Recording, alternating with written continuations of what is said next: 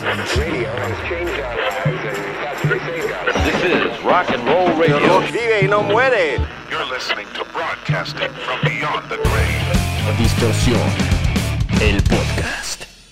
Bienvenidos a una edición más de Distorsión, el podcast. Y como ustedes ya lo saben porque hicieron clic o tap en el episodio del día de hoy, toca hablar de la historia de distorsión informativa, que más recientemente ya es mejor conocido como distorsión, porque pues de informativo ya no tiene mucho que digamos, a pesar de que siempre hay mucha información, es creo más hoy en día opinión, reacción, entretenimiento y más recientemente música, porque también es un programa de radio. Saludos a Ruido Blanco FM y ya estoy leyendo los comentarios de ¿qué? ¿Un programa de radio? ¿En dónde? ¿A qué hora pasó eso? No me enteré. ¿En dónde se escucha? Avísame cuál es la frecuencia para sintonizarla en mi dispositivo radial. No voy a explicarlo de nuevo. Vayan al video de atrás en el que dice muy claramente distorsión en radio. Tal vez ahí encuentren la respuesta a sus dudas, porque nunca falta, nunca falta. Vean todos los putos videos y así ya no hay duda. Saludos. En fin, eh, ese es el punto. Que más recientemente ya tiene poco de informativo el canal y es más de, de, otros aspectos, cosa que no me molesta en lo absoluto. Hay que dejarse ir, como dije eh, recientemente, como gorda en tobogán. Frase que me ha parecido muy curiosa desde siempre porque en teoría, pues una persona con sobrepeso se atoraría en un tobogán. ¿Se han puesto a pensar en eso?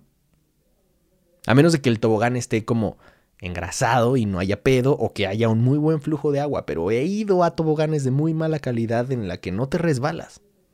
En fin, esa es la frase. El chiste es que estoy yendo como con con, con go with the flow, ¿no? Como dicen los, los Queens of the Stone Age. Y pues recientemente la tendencia de, contenido similar al que mm, yo solía hacer ha mutado, porque cada vez la información viaja más rápido, cada vez el basarse en un concepto de noticias lo hace mucho más complicado. Cuando salen las rock news, la mayoría de ustedes ya están enterados de las noticias muchas veces hasta terminan diciendo, hey, te faltó hablar de tal noticia, ¿qué te está pasando? Y pues ya no tiene mucho caso. Más bien como que la ven para entretenerse. Y está bien, no quiero matar el concepto de las rock news, al final de cuentas fue con el que nació Distorsión, pero sí ha perdido, digamos, relevancia o al menos importancia para el mundo del contenido. Ya cada vez es más difícil que un contenido de ese estilo llegue a una buena cantidad de vistas, etcétera, etcétera. Sobre todo porque es atemporal, más bien temporal.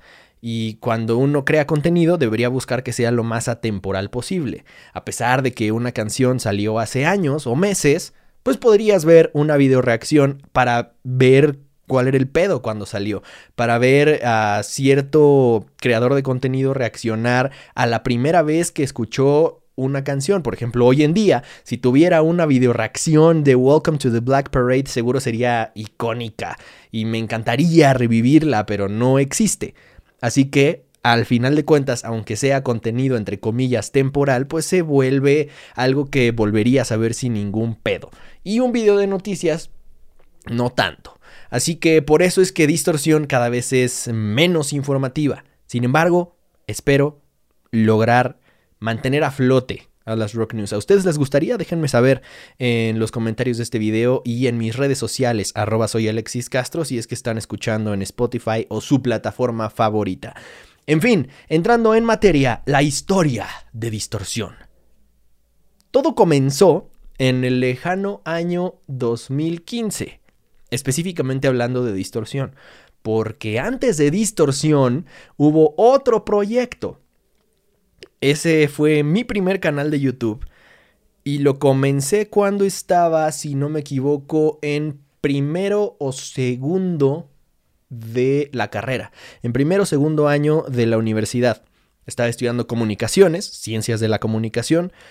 Y pues la verdad es que lo empecé a hacer porque esto lo he comentado en otras ocasiones. Había un canal de YouTube muy famoso en la escena emo de aquel entonces, pero era un canal gringo que se llamaba Brian Stars. Y había un contenido que Brian Star era el nombre de este vato, no sé si, se apellidaba Stars, supongo que no, era su nombre artístico. Eh, y, y, tenía Brian Stars News, que era básicamente las rock news, pero en inglés. Y me parecía que se podían hacer mucho mejor y yo veía que tenía mucho éxito y entonces entendí que el éxito que tenía era porque era un mercado totalmente desatendido. Nadie estaba hablando de la escena del Vans Warp Tour y de lo que hoy en día escucharíamos en un festival tipo Notfest o Hell and Heaven o incluso sin que haya festivales conocemos gracias a internet. Son camadas y bandas que son jóvenes, empiezan a darse a conocer en las redes sociales y de hecho el canal de Brian Stars en aquel entonces YouTube era mucho más flexible por obvias razones y también daba a conocer a varias bandas. Por ejemplo, en ese canal conocí a Crown the Empire. Y si no me equivoco, también conocí a Black Veil Brides. Crown the Empire con el video de Voices. El primer video de Voices era la versión del demo de Crown the Empire. Cuando, por supuesto, Todavía no estaba Dave Escamilla en la banda y con Black Veil Brides fue el primer video de Knives and Pens, también del demo, antes de que fuera el We Stitch These Wounds. Era como un video que pues, financiaron solitos y pegó, se empezó a hacer eh, viral, conocido. Y gracias a eso, digamos que lograron acuerdos comerciales con disqueras y se convirtieron en algo similar a lo que son hoy en día, por supuesto, guardando toda proporción. Pero así los conocí, para que se den una idea. Entonces ese canal realmente era muy relevante en aquel entonces porque YouTube estaba empezando a crecer y acá en México yo tenía como ejemplos de creadores de contenido a pues, Wherever Tomorrow, Yayo Gutiérrez, Andy Coven, Jacobo Wong, que eran como la primera generación, al menos que yo conocí, seguramente había otros antes que ellos, como Luz Depp o algo así, eh, pero de los que yo conocí y seguía, eran ellos, y todos eran contenidos de comedia, todos. A pesar de que yo pues siempre he sentido que tengo cierta vena cómica, la verdad es que no me consideraría alguien como que podría hacer comedia, al menos al 100%, o sea, dedicarse al 100% a la comedia es algo que sí me daría más que miedo, digamos, pues como un, un repele de decir esto no es lo mío, no me quiero hacer el chistoso, yo prefiero y siempre he preferido que la comedia sea como o involuntaria o inesperada, por lo menos. Al menos a mí, a mí personalmente, no digo que no me gusten los comediantes porque soy fan de muchos comediantes y disfruto ir a shows de comedia y ver contenidos que son 100% de comedia. The Office, que es una de mis series favoritas, es de comedia. Sin embargo, para mí, o sea, en lo que tiene que ver con mi personalidad, siempre he buscado no hacerme el chistoso. Siempre he buscado que, que si digo algo que sé que va a hacer reír o que podría hacer reír, pues busco que caiga como con el timing y en el contexto correcto y no que todo el tiempo esté intentando hacerme el chistoso. Entonces no quería hacer contenido de comedia y supongo que en algún momento lo intenté, al menos sin publicarlo, como haciendo ensayillos y yo trataba de escribir mis guiones, supongo. Creo, si no mal recuerdo, sí lo intenté en algún momento, pero nunca publiqué nada. Y no me encantaba la idea. No, no sentía que fuera yo, sentía que estaba forzado, sentía que ya estaba muy choteado el concepto. Imagínense, en aquel entonces ya estaba choteado y hoy en día siguen habiendo y apareciendo nuevos creadores de contenido que hacen exactamente lo mismo que hacía Wherever Tomorrow hace 10 años. En fin, entonces descubrí el canal de Brian Stars y dije, esto sí lo puedo hacer porque esto, esto completamente soy yo. No con el estilo de Brian Stars, por supuesto, pero sí es algo que me apasiona, es algo que disfrutaría hacer y es algo que además creo que hace falta. Porque como les decía, identifiqué o gracias a ese canal aprendí que no había nada en español que no había nadie que estuviera hablando de esas bandas, que eran bandas que a mí me estaba gustando mucho descubrir. y que la mayoría de espacios dedicados al rock pues estaban concentrándose 100% en bandas que ya todo el mundo conocía. No porque no necesiten difusión bandas como ACDC, ¿no? Si sacan un nuevo disco, como recientemente sucedió, por supuesto que les interesa que los medios y todos los espacios hablen de que hubo un nuevo lanzamiento de ACDC. No por ser las leyendas que son, ya esperarían pues, tener fama y éxito nomás porque sí. Sin embargo, eso ya es como más reciente que hoy en día sí ya son más independientes gracias a sus redes sociales. O sea, ya con el alcance que tienen en sus propias redes sociales, sí ya podría valerles un poco madre. Pero en aquel entonces uno veía, no sé, la revista Rolling Stone y todo eran bandas clásicas o bandas ya famosas, no sé, lo más reciente llegaban a, mencionar a los White Stripes, a Linkin Park, cosas así. Pero pues ni hablar de que tocaran el tema de la escena emo, de la escena core. Bandas que, como les decía, se hacían famosas gracias a subir su video a YouTube o a subir su canción a MySpace. Como que cuando hablaban de bandas así era porque ya los Arctic Monkeys ya eran los Arctic Monkeys, no cuando estaban emergiendo de MySpace. Entonces yo me di cuenta que ahí había una oportunidad muy grande. Literalmente nada más tomando el concepto que tenía Brain Stars y adaptándolo a mi estilo y haciéndolo en español, había una gran oportunidad. Sobre todo porque yo iba a los conciertos de estas bandas. Por ejemplo, cuando, eh, cuando fui a mi primer concierto de Escape the Fate, yo pensé que nada más un amigo y yo los conocíamos y cuando llegué resulta que el en aquel entonces era Salón 21, ni siquiera era Vive Cuervo Salón, que ya ninguno de los dos existen en la Ciudad de México, pero en el Salón 21 fuimos a ver a Escape the Fate y resulta que estaba hasta la madre. Resulta que no cabía una sola alma. Después fuimos a ver a Bring Me the Horizon también la primera vez que vino a México hasta el culo. De hecho, pues hasta la fecha Bring Me the Horizon reconoce ese como uno de los momentos clave de su carrera porque fue la primera vez que salieron de su país y que tuvieron un éxito de esa forma y de ese tamaño. Nunca se imaginaron que fueran tan grandes acá. Y si las bandas pensaban eso, imagínense lo que yo pensaba. Yo decía, puta, no tiene caso que hable de estas bandas si solo las conocen allá. Porque existe el Warp Tour y acá no hay nada que, que pueda dar a conocer esta escena. No tiene caso que yo me desgaste haciendo algo así. Sin embargo, lo empecé a hacer porque en la universidad yo estaba empezando a aprender a utilizar la paquetería de Adobe, que es básicamente con lo que se crea contenido de todo tipo, a menos de que seas un creador de contenido muy precario y utilices iMovie o Movie Maker o Sony Vegas, que Sony Vegas también cuenta como una aplicación o un software de edición de video bastante precaria aunque la defiendan varios de ustedes, que es como, no, Sony sí es chido. No, es Premiere. No es Premiere, ni es After Effects, ni es Final Cut. Si no son esos tres, es como si usaras iMovie. Saludos, si hay usuarios de Sony Vegas. En fin, aprendí y yo hasta la fecha sigo utilizando Premiere, Final Cut y After Effects. En este momento, por ejemplo, estoy, estoy grabando en Audition, el audio para el podcast. Y cuando comenzaba a aprender eso, dije, necesito poner esto en práctica, porque nadie va a llegar a producir el contenido que yo quiero hacer, nadie va a llegar a decirme, oye, ven a televisión o ven a radio. De hecho, mi sueño desde siempre era ir a radio, ¿no? No sé si ustedes ya lo sepan, pero lo he comentado también en varias ocasiones, pero quería ir a hacer radio desde siempre. De hecho, como que tele no me gustaba no me encantaba el hecho de estar frente a la cámara porque se me hacía también como poco natural, como que tenías que estar actuando todo el tiempo.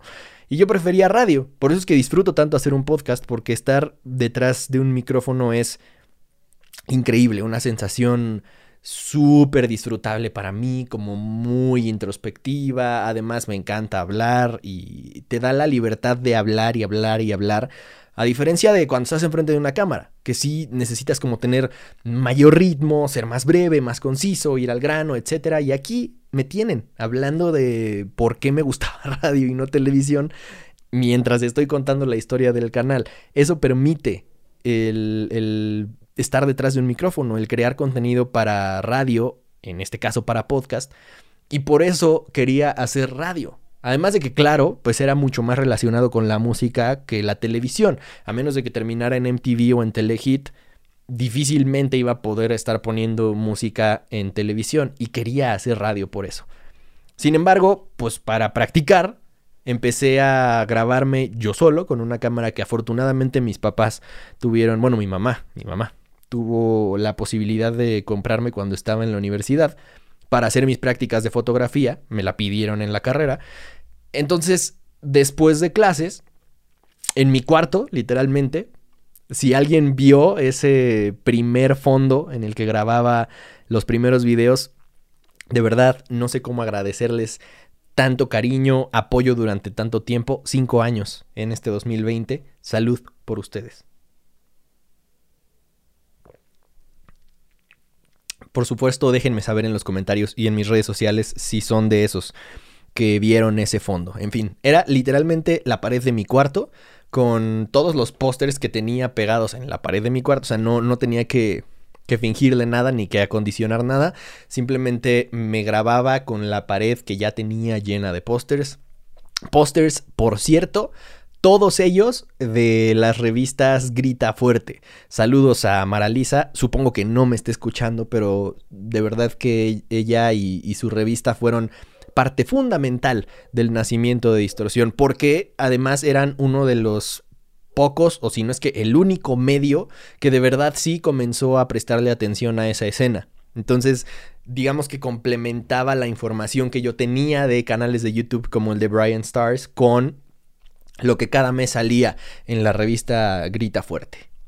Entonces comenzaba a hacerlo así. Después de clases ponía mi cámara, no tenía un tripié ni nada, literalmente la ponía encima de unos cuantos libros que apilaba en un mueble de mi cuarto. Además mi cuarto era súper chiquito, entonces en, en, los videos no se alcanza a apreciar, pero literalmente yo tenía la cama de, de... O sea, cuando yo veía de frente a la cámara, tenía mi cama del lado derecho la puerta del lado izquierdo, pero literalmente casi rozándome los brazos.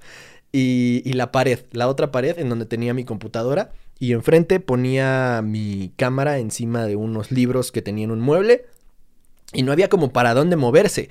Eso era como el único pasillo que tenía para maniobrar y para grabar, porque lo demás era mi cama y luego, luego el closet y ya no, no tenía más cuarto. Era un cuarto muy chiquito.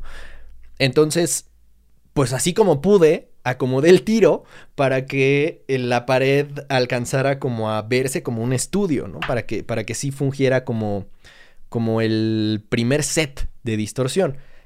Ahora, como les estoy contando, es a partir de que empezó distorsión. Si a ustedes les gustaría que reaccionara incluso, eso estaría, eso estaría muy cagado. Que reaccionara, que grabara una video reacción al primer video que subí en mi vida que es en el canal anterior a Distorsión, el canal que fue el papá de Distorsión Informativa. No les voy a decir el nombre del canal, algunos de ustedes ya lo saben porque sí lo he mencionado en anteriores ocasiones, pero si son nuevos o si al menos no son lo suficientemente olds como para haber escuchado esa mención y haber disfrutado de ese video que también he compartido en mis redes sociales, entonces comenten en YouTube y déjenme saber en mis redes sociales, arroba soy Alexis Castro, si es que les gustaría que reaccionara a mi primer video. El primer video de mi vida. Que, insisto, no fue en el canal de Distorsión. El primer video de Distorsión ahí sigue y lo pueden buscar, lo encontrarán fácilmente. Ya van una buena cantidad de videos, pero ahí está. El otro es del canal anterior. Entonces les estoy contando a partir de que empezó Distorsión, ¿ok? Para estar claros, antes de eso, en el otro canal, todo era mucho más precario y más cringe, supongo. Entonces iba en que acomodé todo, ese fue el primer set de distorsión y creo que ya el simple y sencillo hecho de ver los pósters que tenía en ese fondo ya te daba una idea de, de, qué se trataba el canal y de qué tipo de bandas iban a tener cabida en el, en el proyecto. Entonces desde el primer video comencé a hablar de Bring Me the Horizon, de un proyecto alterno que tuvo el bajista de Alesana, y hasta ahí me acuerdo. Pero recuerdo que, por ejemplo, Bring Me the Horizon estaba por lanzar el That's the Spirit, porque comenzaron a llenar el Reino Unido, en Inglaterra supongo, con papel tapiz que tenía el logo este de la sombrilla como con las gotas de agua cayendo, que hoy ya es icónico para la banda. En aquel entonces era como, ¿qué está pasando? Y nadie sabía qué pedo. Nos imaginábamos que iba a ser un nuevo disco. Y ya, hasta ahí. Esa fue como la noticia que di en, en ese primer video. Y así comenzó todo. empezó literalmente, como les digo, para, para ayudarme a practicar, para tener algo que me ayudara a soltarme al hablar, al mismo tiempo por supuesto lo disfrutaba porque hablaba de cosas que me encantaban y de algo que no había, que no existía ese tipo de contenido en español. Pero principalmente era para practicar lo que iba aprendiendo en cuanto a edición de video, en cuanto a la filmación, en cuanto a encuadres, eh, la iluminación, que también era súper precaria, no tenía ninguna lámpara, era como tratar de sacarle el mejor provecho al foco de mi cuarto, literalmente, o de hacer un poquito de corrección de color en, en Premiere, pero realmente no tenía ni idea de lo que estaba haciendo, lo hacía como Dios me daba a entender. El intro de la primera edición de Distorsión lo hice con iMovie, con una de estas transiciones automáticas que había en iMovie, literalmente ahí metí el logo que no me acuerdo si lo hice yo solo, supongo que sí. O me ayudó alguien. No, supongo que lo hice yo solo. No sé cómo, eso sí.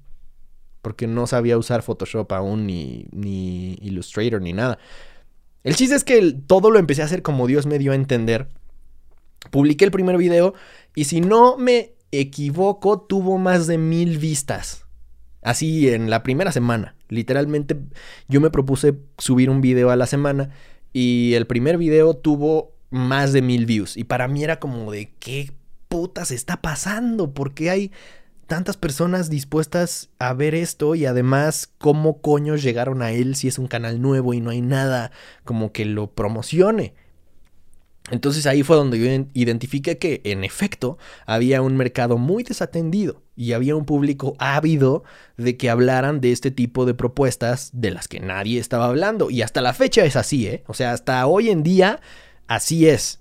Por eso es que la comunidad, por ejemplo, de los club de fans de Youngblood son tan cariñosos con, conmigo y con Distorsión en general, porque no hay nadie que hable de Youngblood y entre otras propuestas, ¿no? O sea, hoy en día ya hay más espacios para, para dar a conocer y para difundir la música de Bring Me the Horizon. En aquel entonces no había nadie que hablara de Bring Me the Horizon en Latinoamérica de forma, digamos, abierta y en español. Y, así ha sido. Desde siempre la historia de distorsión ha sido así, como basarse en, en hablar de propuestas nuevas para las que normalmente no hay espacio y ya de repente empiezan a crecer y crecer y crecer y resulta que cada vez más eh, los empiezan a tomar en cuenta en otros espacios. Pero creo que ese siempre ha sido uno de los puntos muy a favor y que más disfruto y que más me gustan de distorsión. El chiste es que así empezó y me di cuenta de eso. Me di cuenta de que había mucha gente esperando ya que alguien hablara de ese tema. De hecho, había varios comentarios positivos al respecto, ¿no? De, de, qué chido que empiezas tu canal, felicidades, y ya hacía falta alguien que hablara de estos temas. Y le seguí dando, y le seguí dando, y le seguí dando. Yo me acuerdo que los primeros mil suscriptores me costaron muchísimo. Y no solo en esfuerzo, sino en tiempo. Si no me equivoco, me tardé muchísimo en llegar a ellos porque cuando estaba celebrando los primeros mil suscriptores, fue cuando ya estaba una agencia independiente de, creación de contenido, una productora independiente, que estaba conformada por tres conocidos, tres amigos míos. Uno de ellos, amigo eh, Said, saludos si está viendo, lo conocí en televisión. Me regreso tantito. Comencé a hacer el proyecto de distorsión despuesito de terminar mi estancia en televisión.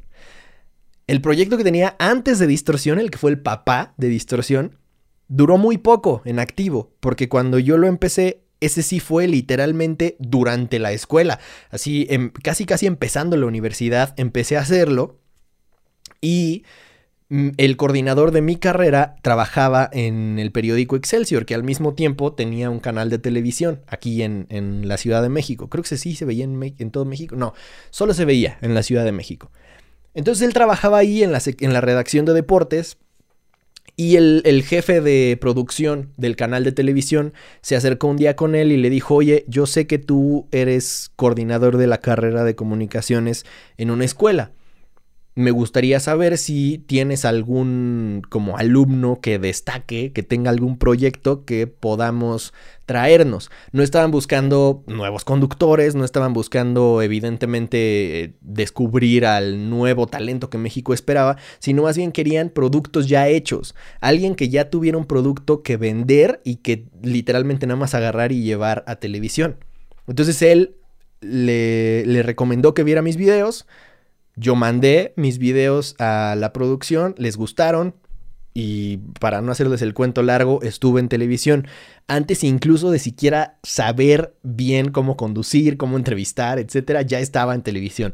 Entonces para mí fue como ya la hice. Entonces dejé de hacer YouTube por la principal razón de que yo sentía que iba a haber problemas por exclusividad. E, esto no porque alguien me lo dijera, sino porque yo me hice la chaqueta mental de que yo escuchaba que la gente que estaba en televisión decía, no, es que mi exclusividad. Hoy en día sé que una exclusividad se paga y se paga muy bien. Cuando Televisa quiere comprar tu carta de exclusividad, te paga, o sea, literalmente hasta millones, dependiendo de, de la importancia y del tamaño que tenga tu carrera literalmente te puede pagar millones por tener tu exclusividad. Y muchas veces lo que hacen con la exclusividad es que incluso si no estás trabajando, te tienen que seguir pagando esa exclusividad nada más por el simple y sencillo hecho de que no te vayas con la competencia. Obviamente eso no lo sabía en aquel entonces, yo pensaba que la exclusividad quería decir, trabajas en, en esta compañía y no puedes hacer absolutamente nada porque somos dueños de tu imagen y por estúpido, porque era un joven chamaco nalgas miadas, no pregunté, no me aconsejé, no busqué la asesoría de nadie y dejé de hacer YouTube por estúpido, porque me daba miedo que me fueran a correr de televisión y obviamente se me hacía más importante estar en televisión. Yo pensaba, ninguno de los youtubers que conozco y que sigo llegaron a televisión y ahí siguen como buscando llegar a televisión. Yo ya lo logré, a la chingada YouTube. Estúpido de mí. El chiste es que eso fue lo que pasó antes. En televisión conocí a Said, que era uno de los miembros de No Somos Santos, la casa productora que les mencionaba. Estuve, eh, salí de televisión porque el proyecto terminó, porque obviamente un espacio para el rock pues no era como muy rentable que digamos. Hubo una reestructuración en el canal, se terminó el proyecto. Y entonces yo dije, fui un idiota, necesito retomar YouTube. Necesito abrir otro canal, aplicar todo lo que he aprendido en televisión, ponerle un mejor nombre, más fácil de recordar, que sea más icónico, empezar a, tratar de establecer ciertas cosas que sean como chistes locales. Hoy en día, por ejemplo, me da gusto ver que incluso gente que no conoce distorsión ya le llegó el que Andrés Negro es como debemos de decirle todos a Andy Black o que Dennis es mejor conocido como Ojos Locos Stuff, etcétera, ¿no? Y por supuesto las frases como el hashtag todos somos posers, el rock suena como se le da su chingada gana que es más reciente, este tipo de, frases o de slogans que también eh, terminan siendo eso, pues tienen la intención de generar marca, ¿no? O sea, de, que sean frases y ciertos conceptos asociados a distorsión y que no solo vengas a escuchar o las noticias o mi opinión o verme reaccionar, sino que también mm, tengamos esta complicidad de que si formamos parte de la comunidad y de la familia Poser, sepamos qué significa, sepamos qué chistes tenemos, qué eh, comentarios hacemos en común y que quizá otras personas no entienden, ¿no? Entonces, todo este tipo de cosas que ya eran más brandeables, algo que ya tenía que ver con una marca, fue lo que yo intenté aplicar cuando empecé Distorsión. Seguía siendo un chamaco puberto casi. Tenía creo que 18, 19, una cosa así. El chiste es que eso fue lo que intenté hacer. Creo que el nombre está mucho mejor. Sin embargo, estuve un rato dándole y como que yo veía que no crecía tanto y ya me estaba desmotivando y sobre todo después de estar en tele, para mí fue como de, si ya probé que, puedo estar en televisión, ya no me motiva tanto hacerlo aquí en mi cuarto, poniendo la pinche cámara encima de los libros, como que sí era una desmotivación importante. Y aquí es, aquí, aquí es donde, donde yo he tenido el mayor aprendizaje, porque hay que entender que el proceso es lo que se necesita disfrutar. Si solo estás buscando llegar a la meta, por ejemplo, si yo no hubiera querido grabar absolutamente nada, sino hasta que pudiera comprarme este micrófono que tengo aquí enfrente, no habría podido comprarme este micrófono que tengo aquí enfrente. El chiste es disfrutar el proceso. Y sí, ponerte ciertas metas, pero no es una sola meta, sino cuando llegas y cruzas esa meta, ¿qué coño sigue? ¿Se acabó la carrera? Es complicado. Entonces, el mejor consejo que les puedo dar si es que están en esta carrera de llámese crear contenido, crear música, vivir de, de su pasión, etcétera, es disfruten el proceso. No busquen llegar a esa meta que aparentemente es el, lugar en el que ustedes dirían, ya la hice, ya tengo fama, ya tengo reconocimiento, a la gente le gustó mi música, o simplemente ya acabé la carrera, ya tengo el trabajo que quería. Porque en el momento en el que tienes eso, ¿qué sigue? ¿Cuál es tu siguiente motivación? Es mejor disfrutar el proceso y cuando llegas a esas pequeñas metas las sabes apreciar y valorar más. Entonces eso fue lo que a mí me pasó, que en, su momento pues no lo veía así y estaba un poco desesperado, ¿no? Porque yo decía, no mames, en televisión tenía a un equipo entero enfrente de mí, tenía a un camarógrafo, eh, tenía al de audio, al de iluminación, por lo menos, y a un floor manager para lo que yo necesitara mientras estábamos en vivo.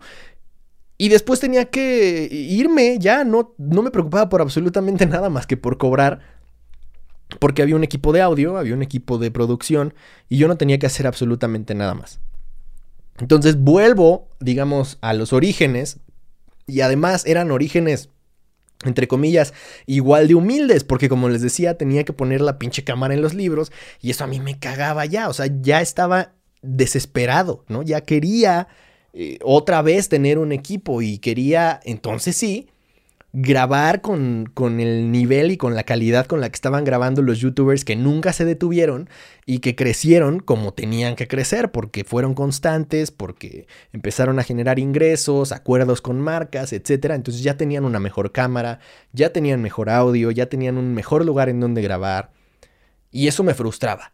Entonces estuve a punto de abandonarlo cuando eh, me contacté con, con Said, que es la persona de la casa productora que les digo, y él me dijo, oye, pues estamos buscando producir contenidos nuevos, ¿no? Y creemos que el tuyo está chido, creemos que ya tiene cierto reconocimiento, que realmente no, no tenía ni mil suscriptores, pero le veían futuro. Entonces empezamos a grabar de forma conjunta, grabábamos en su estudio y otra vez ya tenía a un equipo de trabajo con el cual sentirme que podía dedicarme a escribir guiones, que podía dedicarme a hacer mi chamba lo mejor posible y despreocuparme por lo demás. Ellos editaban, ellos grababan, ellos iluminaban. Iba a su estudio a grabar. Lo único que tenía que hacer era llegar, grabar y largarme. De nueva cuenta. Cosa que les agradezco infinitamente porque sin su ayuda no estaríamos aquí hablando ustedes y yo. Esa época es muy marcada porque fue una época en la que si van a los videos hacia atrás de distorsión, de hecho uno de los videos más vistos es de esa época. Es un video en el que hablo de Austin Carlyle cuando estaba mal de salud, que él contó una historia en la que supuestamente estuvo muerto como por 30 segundos usó un rato y en, el que sí, literalmente él tuvo como una experiencia de, mm, de que supo o se enteró de que estuvo muerto y después volvió a la vida. Ese video se hizo bastante viral, tuvo como 100 mil views, cuando en aquel entonces, pues si bien nos iba, teníamos 5 mil views en, en, un video normal. Y, y justo la edición fue muy marcada porque era el único momento en el que había un editor de video profesional, ¿no? Yo nunca he sido editor de video profesional, a pesar de que sí lo hago. No soy un tipo que se dedique solo y solo a editar video. Cuando alguien solo se dedica a eso, se especializa mucho más y se hace mucho más chingón. Entonces, si ustedes van en los videos hacia atrás, se van a dar cuenta de que hubo una característica visual muy, eh, muy notable en esa época. Sin embargo, por obvias razones, el proyecto no estaba siendo redituable, no parecía que fuera a llegar a ningún lado, a pesar de que llegamos a los mil suscriptores. En aquel entonces lanzamos una promo en la que, según nosotros, íbamos a regalar las playeras oficiales de distorsión mismas que nunca salieron. Algunos de ustedes las recordarán y si las recuerdan y las quieren todavía, estaría bueno que también lo comentaran. Pero nunca salieron a la venta. Y, teníamos un diseño que hizo Hugo. Saludos a Hugo. Varios de ustedes, si se acuerdan de Hugo, ese es más reciente y ya llegaré a ello. Y, obviamente nadie participó en nuestra pinche dinámica para regalar playeras porque nada más eran mil suscriptores, pero ya para nosotros era así como una felicidad. De hecho me acuerdo que estaba hasta confundido porque según yo con mil suscriptores me iban a mandar una placa de YouTube. Háganme ustedes el chingado favor. Y hasta la fecha sigo sin tener una sola mísera placa. Pero estamos cerca, estamos cerca muchachos. El chiste es que, pues, ellos hablaron conmigo, me dijeron, oye, ¿sabes qué? La neta, ya necesitamos ganar varo y, pues, o sea, si no nos puedes pagar hasta aquí la vamos a tener que dejar, ¿no? Y quedamos súper bien, amigos como siempre y todo, pero se acabó nuestra, nuestra colaboración. Y terminando eso, en algún momento yo estaba platicando con Hugo y con Mau, que fueron los que se integraron después al canal. Ahí fue donde varios de ustedes llegaron a Distorsión, porque fue la época en la que más creció el canal que, estábamos, eran muy amigos, estudiábamos música juntos, de hecho tocábamos juntos y en alguna de estas eh, veces en las que coincidimos en casa de Mau, estábamos platicando los tres y yo les dije, no, pues yo creo que ya lo voy a dejar de hacer porque ya, ya se salieron ellos y pues está cabrón, o sea, ¿cómo voy a hacer todo yo solo? La neta es que era un pinche eh, ego y también frustración mía la que traía ahí adentro, porque hoy en día, que es cuando más grande está el canal, es cuando estoy haciendo todo yo. Por supuesto, ya tengo muchas más comodidades. Ya me pude comprar una mejor computadora de la que tenía en aquel entonces. Tengo un micrófono pasado de verga, una buena interfaz. Tengo una buena cámara, mejor iluminación, un departamento propio en donde puedo grabar sin que nadie me moleste y donde pude acondicionar un solo cuarto para hacer mi propio estudio. Por supuesto que eso te da ciertas comodidades, sin embargo, pues hoy que lo veo en retrospectiva digo, chamaco pendejo, no, e-, eran puros pretextos para no hacer las cosas y eran puros pretextos para justificar tu, tu frustración de decir quiero que me hagan las cosas, quiero tener un equipo porque yo soy súper talentoso y me lo merezco. La realidad es que si no hubieran pasado las cosas así, hoy no sería tan maduro y tan consciente de lo que cuestan las cosas, ¿no? Entonces lo que pasó en aquel entonces fue que platicando con ellos, ellos me dijeron, no mames, ¿cómo lo vas a dejar? Ellos ya seguían el proyecto a la distancia. De hecho, les digo que Hugo fue quien diseñó la primera playera de distorsión. Y me dijeron que no, que, que, no podía dejar morir el proyecto, que estaba muy chido, que tenía mucho futuro, que ya había una audiencia de mil putos suscriptores, o sea, no era nada. Si alguien es de esos primeros mil suscriptores, de verdad me encantaría. Yo creo que deberíamos hacer una dinámica especial con esos primeros mil suscriptores porque recuerdo perfecto que en aquel entonces era, o sea, lo veía como si ya fuera un canal importante. Y la realidad es que mil suscriptores, o sea, no era nada. El chiste es que ellos me dijeron eso y, y para que no dejara morir el proyecto, me dijeron nosotros nos sumamos. Ni Mao sabía editar video, ni Hugo sabía nada de producción. O sea, nada más fue literalmente así de nosotros te echamos la mano porque consumimos contenido y creemos que tu contenido tiene futuro. Y literalmente fue así, de amigos. Por supuesto, ni a No Somos Santos, ni a Mau, ni a Hugo, ni después a Saraí, les pagué nunca nada. Y de verdad que eso es algo que siempre les voy a valorar y agradecer infinitamente, porque no estaría, insisto, como les decía, hablando aquí con ustedes si no fuera por ellos. En fin, ya sé que ya me, colgué mucho y, me extendí demasiado con este tema, pero es que es, una historia, pues no solo bastante larga, de más de cinco años, sino que me apasiona mucho. El chiste es que Mao me literalmente se rifó y me dijo, hablé con mi hermano, que su hermano vivía con él en la misma casa y tenía un cuarto de ensayo. Entonces ahí en ese cuarto de ensayo era donde Hugo, Mao y yo nos juntábamos a tocar covers de nuestras bandas favoritas. Tocábamos de Green Day, de Anti-Flag, entre otras bandas. De The Offspring también. El chiste es que en ese cuarto de ensayo, como solo era ocupado por Mao y por su hermano, Mao se rifó, habló con su hermano y llegaron al acuerdo de poder pintar una pared de verde, literalmente para que fuera nuestra green screen. Entonces eso hicimos y nos juntamos los tres a pintar la pared de verde y ahí fue donde más creció el canal, en ese cuarto, en esa sala de ensayo, con Mao coordinando la grabación, con Hugo asistiendo en lo que fuera, principalmente en la iluminación, que por eso fue conocido en esa era como Lámpara 1, que realmente solo había una lámpara. ya después hubo más de una lámpara, pero él, por alguna extraña razón, siempre era quien sostenía la lámpara que estaba de frente a la cámara. Entonces se le cansaba el brazo bien cabrón y él era la lámpara. Y, después entró Sari, Saraí, que era la novia de Hugo en aquel entonces, y ella se encargaba de la grabación. Ella incluso ponía su cámara, porque tenía una Nikon. Y ella grababa con su cámara, con su memoria, y se encargaba de, de solo y solo la cámara, mientras Mao era como el director o el productor, y Hugo era lámpara 1. A veces entraba a hacer la nirvana, y en cada video de las Rock News entraba a bailar. Sé que sonará extraño, pero si recuerdan esa época sabrán que era una época de oro.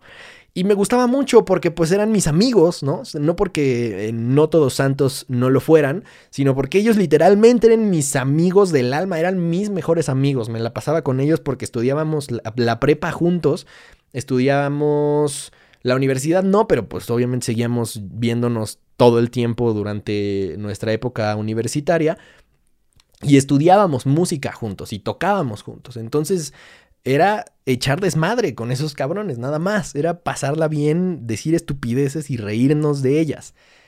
Y así fue como les decía que creció más el canal porque se veía que lo estábamos disfrutando. Yo dejé de hacer las cosas como por pensar en crecer, por pensar en ser famoso, por pensar en, en si íbamos a llegar a generar ingresos o no.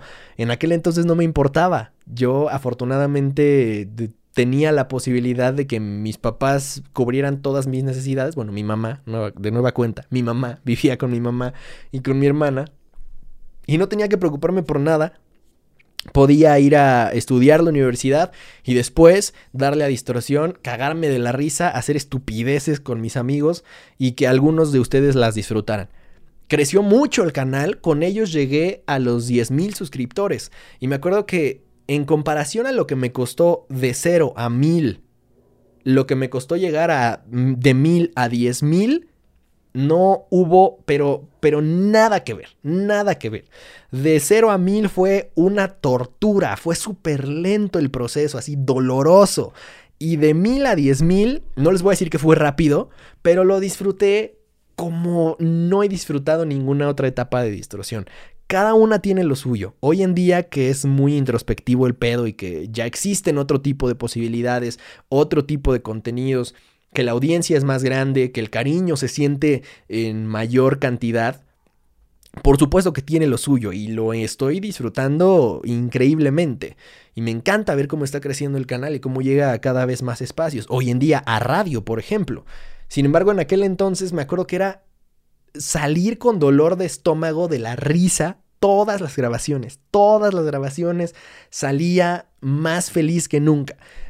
Y eso es lo que, lo que les quiero decir, aprendan a disfrutar el proceso, porque en el momento en el que yo aprendí a disfrutar el proceso fue cuando los que estaban viendo del otro lado de la pantalla se dieron cuenta de que era un cabrón disfrutando lo que estaba haciendo y pasándola bien con sus amigos. Ese es el éxito de Wherever Tomorrow, ese fue el éxito de los mejores youtubers que estaban pues, no, no estaban haciendo las cosas buscando tener fama, buscando tener reconocimiento y por eso es que hoy en día hay tanto creador de contenido súper falso.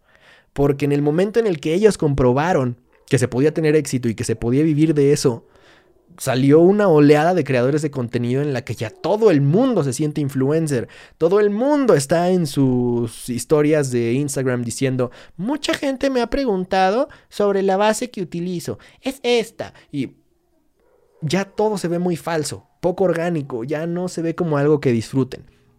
En aquel entonces la, pasamos tan bien y lo disfruté tanto que el canal creció más de lo que me pude haber imaginado. Sin embargo, también pues la vida terminó por separarnos porque llegó el momento en el que terminamos las universidades o, o, lo que hubiera que terminar y Hugo empezó a interesarse por el diseño. Llegó un momento en el que todos teníamos ya la necesidad de generar dinero porque ya no estábamos en edad de que nos mantuvieran. Y entonces ahí fue donde algo se rompió. Yo realmente en aquel entonces no me acuerdo si sí tenía como ingresos estables, pero siempre desde que trabajé en televisión, siempre tuve ingresos que pues iban medio fluctuando, pero siempre tenía ingresos, ¿no? No, no, no era eh, pues mantenido al 100%, a pesar de que por supuesto que me mantenían, porque no pagaba ni servicios, ni renta, ni nada sí tenía ingresos, sí tenía mi dinero como para poder de repente comprar cosas que fueran necesarias para el canal o cosas que yo quisiera, ¿no? O comer, o comer afuera. Sin embargo, ya llegó un momento en el que ya era de, ya no solo es eso, ¿no? Ya tendríamos que estar pensando en, en buscar irnos a nuestra propia casa, etcétera, y ahí fue donde nos separamos. Mau comenzó a dedicarse mucho a la, animación, al dibujo, actualmente está empezando a tatuar y siempre le ha ido muy bien en eso, ¿no? Siempre ha sido lo que, le gusta y lo ha disfrutado muchísimo y ha hecho varias cosas respecto a eso. Hugo hoy en día está en una de las agencias de branding más importantes del país y feliz dedicándose al diseño, Y, y, yo pues me dediqué al 100% a la comunicación y al marketing digital. Comencé a tener cada vez más trabajo en el área de marketing digital y por obvias razones descuidé el canal. O sea, si ellos ya no podían involucrarse en el canal y distribuir la responsabilidad entre tres o entre cuatro, por supuesto que al quedarme yo con el 100% de la responsabilidad, me iba a ser imposible mantener la constancia y la dedicación que requiere un proyecto como este. Y así fue, lo tuve que ir dejando de hacer o más bien hacerlo cada que podía. La realidad es que pude haber sido mucho más constante, o sea, siéndoles completamente honesto, pude haber sido mucho más constante, pero muchas veces ya no me quedaban ganas, por lo mismo, ¿no? Porque decía, ya no es igual, ya no tenemos los mismos recursos, ya no puedo escribir el mismo tipo de guiones, porque ya no tengo a Hugo para apoyarme a hacer ciertos sketches, ya no tengo a Mao gritando pendejadas atrás de la cámara que hacían más naturales y más cagados los videos de forma incluso sin planear, ¿no? Y, también eso me volvió a desmotivar. Sin embargo, nunca lo dejé de hacer. Y si hay algo que puedo valorarle a mi yo del pasado respecto a cómo hice las cosas en distorsión, es eso. Que bien o mal, súper inconstante y lo que sea, nunca lo dejé de hacer. Y gracias a eso es que el canal se mantuvo con cierto crecimiento. Lento, estúpidamente lento, pero con cierto crecimiento. Y entonces cada vez era más difícil para mí pensar en dejarlo. Por eso es que terminé llegando hasta el 2020 con ciertos videos que de repente tenían una buena respuesta y que llegaban una buena cantidad de suscriptores y que me iban haciendo pensar cada vez más este esto como que puta ya debería de hacerlo en forma porque este video ya tuvo 10 mil views y luego ya tuvo 20 mil y luego este ya tuvo 30 mil y luego ya empiezan a pedirme que haga contenido, ¿no? No solamente se meten a ver el que les gusta, sino ya empiezan a decirme, deberías hablar de tal banda, deberías hablar de tal disco, vas a hablar de tal disco que va a salir en seis meses. Entonces ya yo empezaba a sentirme con cierta responsabilidad con mi audiencia y, cada vez me costaba más trabajo pensar en dejarlo, a pesar de que ya muchas veces era de ya, por favor, quiero que se acabe esto porque no va a llegar a ningún lado. Incluso hoy en día podría pensar que no va a llegar a ningún lado porque es bien difícil monetizar la música, es muy complicado. O sea, no se puede vivir de un canal así al 100%. Por eso es que tengo otros proyectos, por eso es que sigo haciendo marketing digital y sigo teniendo un trabajo que pague las cuentas. Pero es vivir de la música en general, ya sea haciéndola o hablando de ella, es bastante complicado. El chiste es que pasó que no lo dejé de hacer, llegó el 2020 y tenía aproximadamente 40 mil suscriptores el canal. Entonces yo sentía que ya era algo importante, no lo dejé de hacer. El video, por ejemplo, que subí del el NotFest México 2019, toda la asquerosidad que pasó en ese evento, se hizo relativamente viral. De hecho, estuvo cagado porque al trabajo anterior al que tengo hoy en día, o sea, hoy en día nada más tengo un cliente principal que es el que paga las cuentas. Y antes de eso estaba en un trabajo, digamos, más formal, ¿no? Tenía un horario establecido y tal. Y en aquel entonces fue cuando dije, ya, a pesar de que tenga trabajo y de que salga a las 6, voy a llegar a mi DEPA, porque ya vivía con mi novia. A las 6 de la tarde llegando, voy a grabar y ya necesito tener el guion escrito, etc. Y sí lo hice, ¿no? Sí lo hice de forma bastante constante, mucho más de lo que lo había hecho en el pasado. Sin embargo, hice ese video del NotFest y tuvo un alcance impresionante. Y, me acuerdo que cuando llegué a ese trabajo, así la primera vez que entré a la oficina, alguien se me acercó y me dijo, oye, creo que te vi en YouTube. Y era un güey que ni suscrito estaba al canal, ni hasta la fecha creo que esté suscrito. Y tampoco es como que sea un güey que disfrute del rock, ni del metal, ni nada que tiene que ver con distorsión, sino más bien fue un evento tan vergonzosamente viral lo que sucedió en el Notfest que llegó a gente que nada tenía que ver y, hasta ese simple y sencillo hecho de que me haya reconocido alguien a quien no conocía, para mí fue como de en la madre. Ese video sí tuvo cierto peso. Después, gracias a ese mismo video, me contactó eh, Paco Cepeda para decirme que, que pues que qué chido, ¿no? O sea, que gracias por las palabras que le dediqué a, a Cepeda Brothers y a las ediciones del Notfest México que organizó Cepeda Brothers. Entonces eso para mí fue como de, no mames, o sea, literalmente se lo dije a Paco, ¿eh? yo llevaba cuatro años intentando construir un canal, un medio de comunicación, según como yo lo veía en aquel entonces, lo suficientemente importante y relevante como para que Cepeda Brothers me diera una, una mísera acreditación para sus conciertos y me costaba un huevo conseguirla. Sí conseguí acreditaciones, ¿no? Ya más tarde seguramente unos meses antes de, cuando Paco me escribió, supongo que una edición antes del Notfest, sí me acredité como prensa, como medio de comunicación. Pero cuando él me buscó a mí, obviamente no tenía ni idea de quién era y él no se encargaba de dar las acreditaciones de la prensa, más bien yo lo veía con alguien más. Pero para él fue como de, ah, no mames, qué cagado que estabas buscando acreditaciones para nuestros shows. ¿Y si te acreditaste? O sea, él no tenía idea. Y le dije que sí, que ya para los últimos. Pero pues no mames, yo llevaba cuatro tres años buscándolo para, para conseguir entrar a sus shows y, y hacer cosas, entrevistas, etcétera. Y nomás no.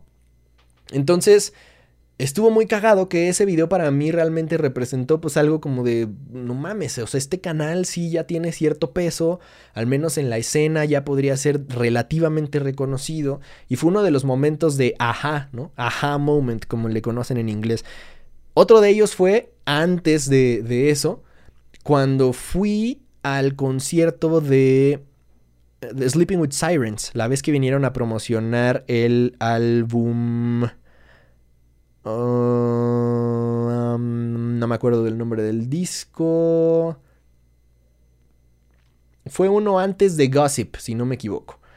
Entonces el chiste es que cuando llegué estábamos afuera grabando el video de la chica solitaria. Varios, varios de ustedes lo, lo, ubicarán perfecto. Estábamos grabando Hugo, Mau y yo afuera del Pepsi Center y de repente la gente nos empezó a reconocer y empezó a gritarnos y hasta la gente de seguridad nos corrió. Nos dijo, no, no estén grabando aquí porque van a alborotarme al gallinero, que la gente estaba literalmente formada esperando a entrar porque todavía ni abrían el lugar.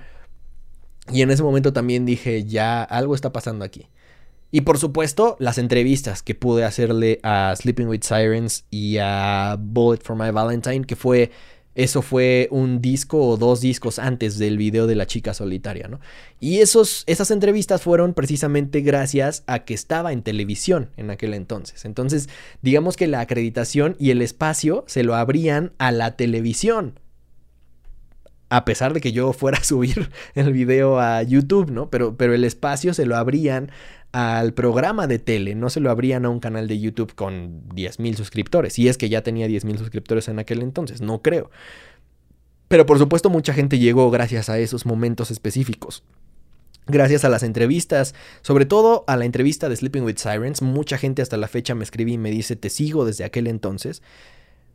Mucha gente también llegó gracias a ese video que hicimos también en el concierto de Sleeping with Sirens, que estuvo muy cagado, muy bueno. Si no lo han visto, véanlo por favor. Y también mucha gente llegó gracias a ese video de NotFest México 2019. una cosa que no me enorgullece porque hubiera querido no hacer ese video.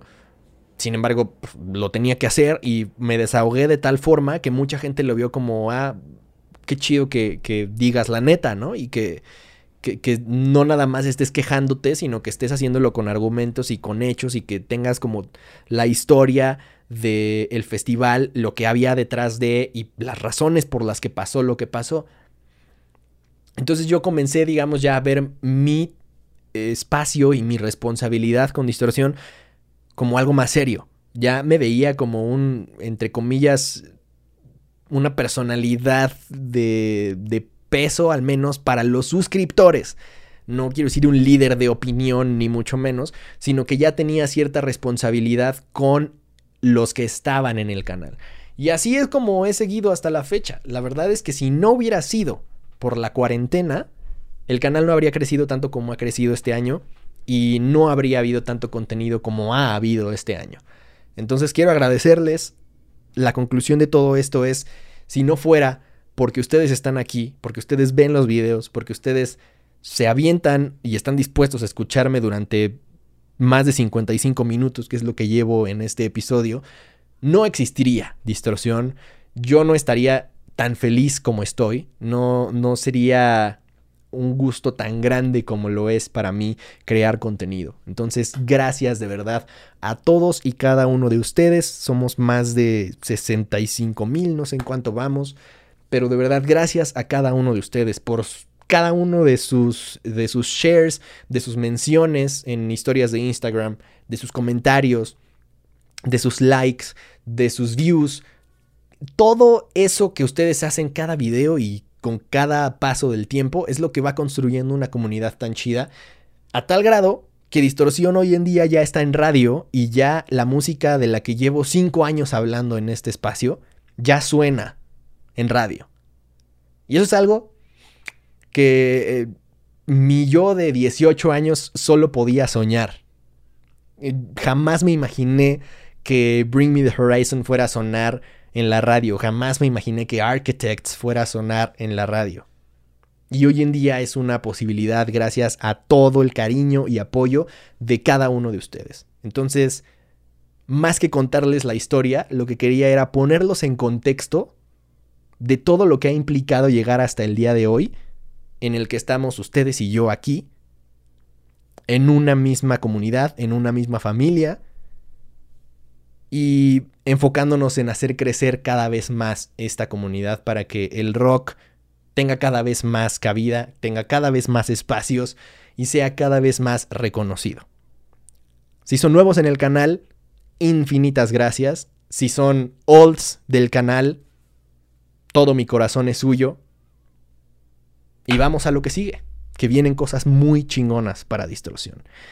Una disculpa por haberme extendido tanto, espero que, lo hayan disfrutado a pesar de la duración. Si llegaron hasta acá, les pido por favor que comenten en YouTube un corazón amarillo para yo darles mi corazón de vuelta y saber que de verdad tuvieron el interés y la disposición de escuchar un episodio de una hora. Sé que no es muy largo para un podcast, pero para distorsión el podcast sí lo es. Y por supuesto comenten y háganme saber en mis redes sociales si les gustaría que reaccionara a mi primer video, el primer video que subí en mi vida, del canal anterior a Distorsión. Quiero hacer énfasis a eso. En fin, gracias por escuchar. Hasta el próximo episodio de Distorsión el podcast, el próximo lunes. También recuerden que nos escuchamos el jueves en punto de las 4 de la tarde, hora Ciudad de México, en iHeartRadio, la aplicación de iHeartRadio, si es que ustedes son de México, y si son de fuera de México, en ruidoblanco.fm. En su computadora o en su celular pueden entrar a ruidoblanco.fm y en punto de las 4 de la tarde el jueves nos escuchamos en Distorsión para compartir buena música, recomendaciones y por supuesto poner lo que ustedes me pidan. Les recuerdo que yo soy Alexis Castro, que el rock, hoy más que nunca, los acompañe.